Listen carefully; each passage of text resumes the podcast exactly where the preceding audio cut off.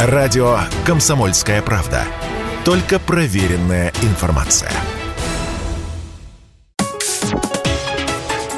Политика на Радио КП.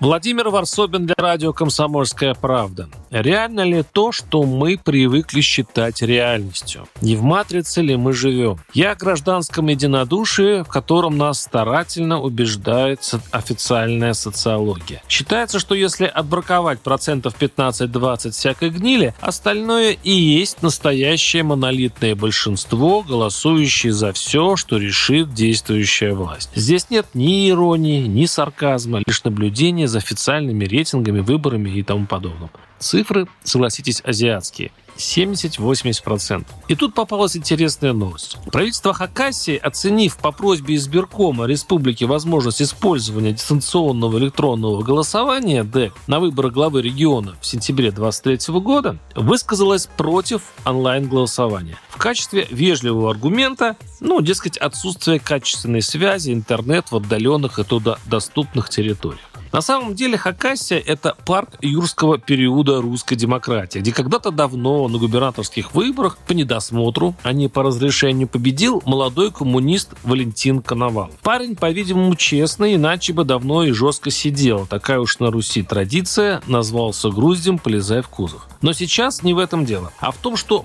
пусть и осторожно, но прозвучало сомнение в этом ДЭГ, дистанционном электронном голосовании. КПРФ, кстати, до сих пор официально против ДЭК, подозревая, что результатами выборов легко манипулировать. По крайней мере, предыдущие выборы с ее экспериментальным использованием вместо восхищения передовыми технологиями породили волну подозрений и даже проклятий, что, вероятно, ожидаемо в террариуме политической жизни. Но есть одна неприятная тенденция. Даже официальная социология показывает, что уровень доверия к электронному голосованию в народе, ну, всего 52%, что очень мало для такой важной процедуры, как выборы губернатора, парламента, а там, глядишь, и президента. Практика показывает, что те же КАИБы, комплексы обработки избирательных бюллетеней, намного лучше защищены и, по крайней мере, поддаются перепроверке, так как для возможности пересчета остаются бумажные носители.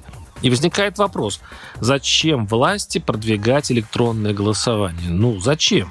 Заявляется для удобства. Кого? Тех, кому лень пойти на избирательный участок? Или тех, кто захочет вдруг обеспечить нужный результат? К сожалению, уровень недоверия к российским выборам диктует совсем другую логику развития избирательной системы. Сначала обеспечить прозрачность существующих технологий подсчета, обеспечивая многоуровневую проверку, добиться сносного доверия народа к системе, и только потом, осторожно, вдумчиво, под контролем всех заинтересованных сил и партий вносить осторожные изменения если опять-таки цель построить крепкую систему, а не упростить управление и окончательно выхолостить то, что есть. Варсобин, телеграм-канал, подписывайтесь, там есть все.